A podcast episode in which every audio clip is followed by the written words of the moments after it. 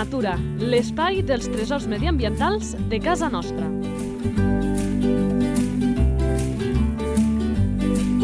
Un espai conduït per Francesc Balanyà.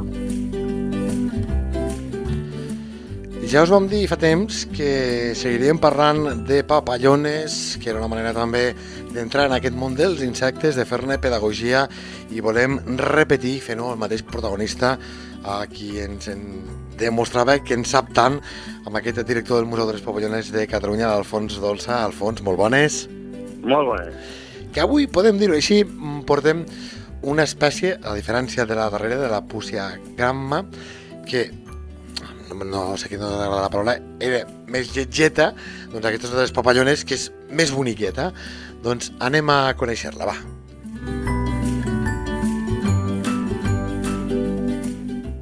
Nom científic? Vanessa Carly.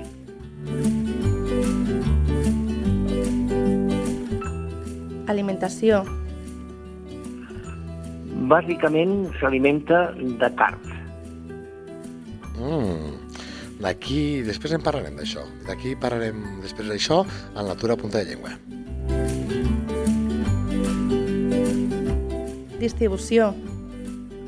La distribució és molt general perquè és una espècie també migratòria, com l'altra que havíem parlat, i es pot trobar des de centre Àfrica fins al nord d'Europa i inclús fins a Àsia. I amb el que m'has explicat m'imagino la resposta del que ve ara. Salut de l'espècie. Ha de ser bona. La salut és bona. És una papallona que s'adapta a, molts, a molts espais, eh, no té grans problemes, eh, bueno, és alimentació de nosaltres, però va ponent ous, els distribueix i aguanta bastant bé. Identificació a la natura. Com la podem conèixer? Bueno, és una papallona amb uns colors acarbassats, amb uns dibuixos, és, és molt colorida, és una papallona mm, del que tenim aquí grandeta, poden fer 60-70 mil·límetres d'envergadura, sobretot les femelles, que són una miqueta més grans. Aquesta no té dimorfisme sexual, però, però vamos, la, la, la femella pot distingir perquè és una mica més gran que el mascle. Clar, amb, amb les papallones n'hi ha moltes vegades, com passa per exemple amb les flors, no? Que hi ha alguna espècie que se li assembla molt. Li passa amb aquesta, que és fàcil que ens confonguem amb altres espècies a casa nostra, o no? Amb les indicacions que ens has donat segurament ja no ens equivocaríem. La, és una papallona molt fàcil d'identificar perquè no té semblantes, o sigui, no, no hi ha una altra que s'assembli. Hi ha diverses vanesses, però les diverses vanesses que hi ha, que tenen una forma igual, però mm, són totalment diferents.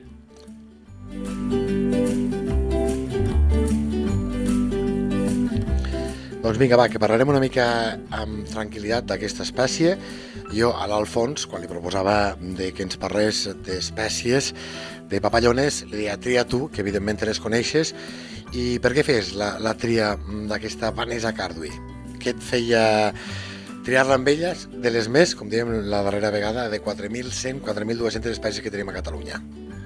Bueno, és una espècie que podríem dir que és l'animal que fa la migració més gran, sobre 4.500, 5.000 quilòmetres, eh, i va al nord d'Europa per criar allà. També, eh, això també se serveix per parlar per què emigra, no? Com emigra. Pues emigra per con, conquerir un nou territori que no li surt perquè fa massa fred per passar l'hivern, algunes tornen, però una gran minoria, però la natura això ho fa perquè els ocells que van a criar al nord d'Europa troben aliment per criar les seves cries. Hmm. A més, eh, estic mirant un mapa de distribució d'aquestes migracions, veiem que arriben, passen per casa nostra des de Catalunya provinent de molts llocs d'Europa, però aquesta no és l'única ruta, n'hi ha diverses, imagineu-vos que van perimetrant la costa del Mediterrani, passa el mateix amb la vessant atlàntica, però també veiem que arriben a Àfrica per altres indrets, eh? per tant no hi ha una única ruta migratòria, sinó que n'hi ha diverses. Sí, sí, hi ha, hi ha diverses i algunes s'ajunten amb unes altres espècies, a vegades hi ha migracions que són conjuntes amb unes altres espècies també migratòries. I tu has pogut veure i viure in situ una migració d'aquesta espècie, no? Sí, sí, sí. Eh, fa uns anys vam veure en un poble petit i realment vaig comptar amb un espai que estava delimitat per unes cases, i això de, de 5 metres per 5 metres, i amb aquell espai quadrat vaig comptar amb una hora més de 1.500 exemplars que passaven, però afuetats. Eh? O sigui, hi ha un, una població autòctona que es queda aquí, va tranquil·la, va d'aquí, d'allà, però aquelles anaven en una direcció molt dirigida cap al nord. I això, perdona, va ser fortuït o pel vostre coneixement? Perquè recordem que el Museu de les Papallones també investiga, és un punt de ciència també i de recerca.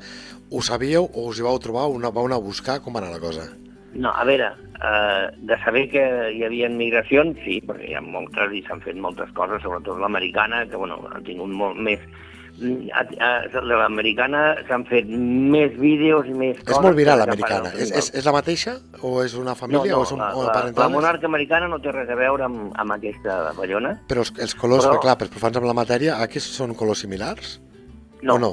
No? no, no la monarca americana, la, la, la d'anal flexipus, és totalment diferent, és més gran, eh, és molt taronjada, molt, molt igual, aquesta altra té més dibuix, Mm. eh, és una mica més petita, però fa migracions que, que li dona voltes a l'altra. Hi ha, a veure, les migracions hi ha moltes espècies que migren, no? Ja hem dit, hi ha una nocturna, hi ha aquesta que és això, però n'hi ha moltes més, inclús algunes que venen d'Àfrica i arriben aquí a la costa i ens arriben a Catalunya. I el que preguntava, va ser fortuït, us vau, estàveu doncs, passejant amb la parella i vau veure aquesta situació o, o va ser allò de... Bueno, sí, quan vola una papallona, nosaltres els ulls se'ns hi van de seguida, i clar, quan veus una quantitat gran, dius, mm, i clar, identifiques automàticament, mm, identifiques que allò és una migració. Ho hem vist mol, molts anys, que veus, mira, molta, molta quantitat. Però aquell any va ser mm, extraordinari la quantitat, em sembla que va ser el 2009, eh, i va, la quantitat, ja dic, en milions passaven d'aquesta, i és coneguda la, una gran migració. Això comença en què un, a origen hi ha un excés de població. Llavors, aquest excés de població, la, la, la natura el que fa és una vàlvula d'escapament i, i deixa anar uns quants, que eren milions de- d'exemplars, tots cap amunt, amb una mateixa direcció, o sigui, una, una migració de ser eh, repetitiva en el temps, molts exemplars junts, tots en la mateixa direcció. Bueno, doncs, eh, vam veure una gran migració. Però aquest any n'ha passat també, eh, fa uns dies vam veure passar una gran quantitat d'aquesta carn. I mm, vam trobar inclús alguna morta, perquè clar, hi arriba alguna que no té força suficient i, i mor amb el, amb, el, amb el viatge. I alguna devia pondre ous, o això, i l'hem trobat ous, eh, vam estar vigilant les orugues amb un carp, i aquests dies ens ha cristal·lidat. I bueno, la tenim això, esperant a veure els dies per estudiar, i quan surti, pues, el deixarem anar, que faci el que vulgui, i es queda per aquí. Pues, a la vall de Cardós, la papallana del carp, pues, ja suposo que s'hi trobarà bé.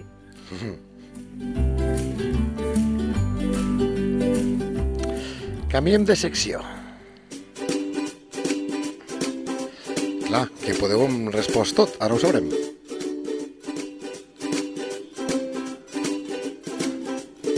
¿Sabías que...? Clar, ja m'ha explicat moltes curiositats eh, d'aquesta Vanessa Carduí, d'aquesta papallona que fa aquestes migracions, no sé al fons si hi ha alguna altra qüestió que sorprèn d'aquesta espècie de, com dieu vosaltres, buliaines a la muntanya. Sí, boliaines, sí, bueno, és una manera, la meva padrina Ferrera de boliaines.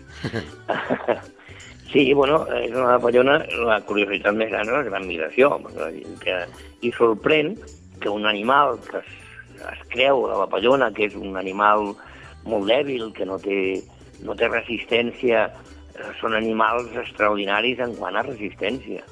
I jo he trobat eh, aquesta africana que dèiem altra, que és parenta de, de la de americana, arribar a la costa i arribar a la platja i aturar-se i agafar-la a les formigues. Jo vaig trobar una a la, a la costa que eh, se l'estaven menjant les formigues. Estava, el cos estava tot mm, foradat ja, tot men, mig menjat. I la vaig recollir. Dic, bueno, tinc una dada d'aquesta data, que bueno, ha arribat per ara i tal. Bueno, me la guardo i el dia següent, que la vaig a preparar per tenir-la preparada amb, tal com s'ha de tenir en, en col·lecció, eh, a l'abdomen encara bellugava. O sigui, allò estava mort, però encara tenia un bri de vida que encara bellugava l'abdomen una mica. O sigui, la, la resistència que tenen aquests animals i, eh, i la gran capacitat de- de- d'aprofitar l'energia. Són animals molt eficients energèticament parlant. Per això fan aquests viatges, menjant molt poc. No. La papallona adulta necessita menjar molt poc. Algunes espècies ni tan sols tenen boca i no entren. Viuen del que va acumular l'oruna.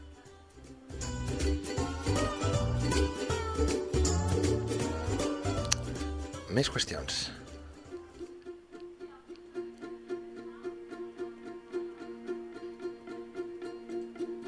Natura a punta de llengua.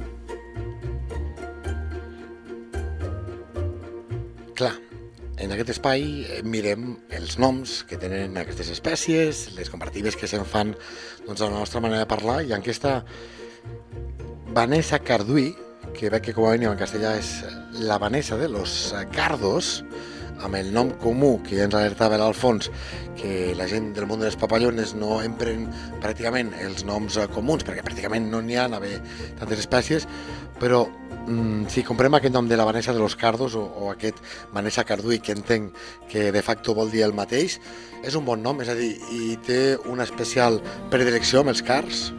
Sí, sí, sí, sí. No, no, la, la, el, jo, mm, totes les grudes que he trobat sempre, que bon, he vist moltes, i ous, sempre els cars. És la típica dels cars, per això té aquest nom. I abans d'acabar, mm, m'agradaria recollir una peculiaritat, una curiositat que ens explicava l'Alfons fora de micròfons, que quan arribo, arriba gent al museu, Museu de les Papallones de Catalunya, se li pregunta a l'Alfons o la seva parella que què en saben dels insectes, no? Explica'ns això. Sí, bueno, la, les tres pregun les preguntes que estan diuen bueno, tres coses significatives del món dels insectes. Bueno, aquí i en moltes cultures s'han fet aquestes preguntes. I sempre surten que, les, que els insectes piquen, porten malalties i es mengen les collites, com coses principals. Bueno, I això no és veritat. O sigui, no arriba al 5% d'espècies d'insectes que afecten a l'home, a la seva mm, economia o a la seva salut. Per tant, el, que sembla principal és tangencial. I, bueno, i l'altre 95% que fa? Bueno, doncs fa moltes coses, i si no ho sabem, vol dir que no ho sabem, que no sabem, no ho sabem tot. Aquesta és la gràcia, que sempre podem aprendre. I tant. I per això fem un espai d'aquesta índole.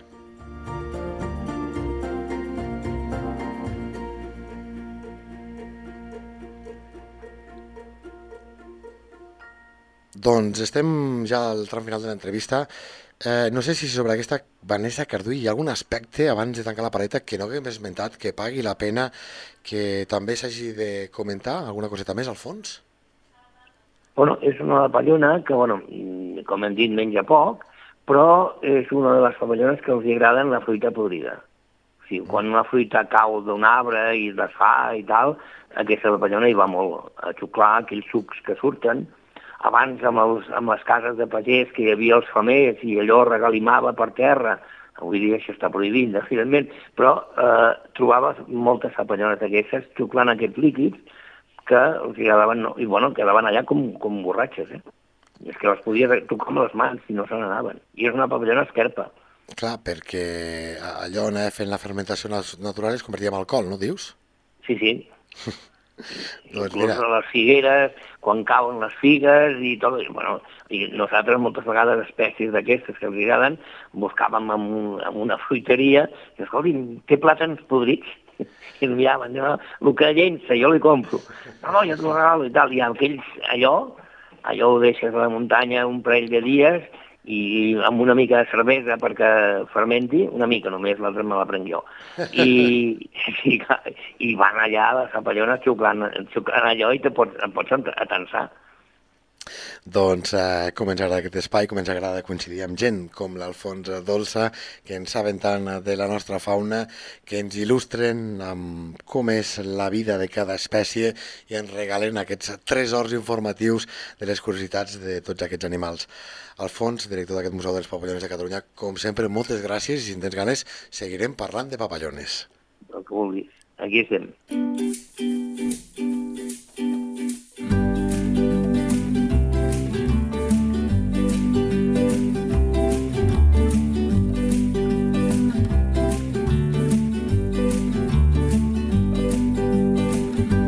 La teva entitat vol explicar un tresor de casa nostra? Un animal, una planta o un indret? Si és així, envia un correu a lleida24 arroba lleida24.cat. Lleida Natura, l'espai dels tresors mediambientals de casa nostra. Un espai conduït per Francesc Balanyà.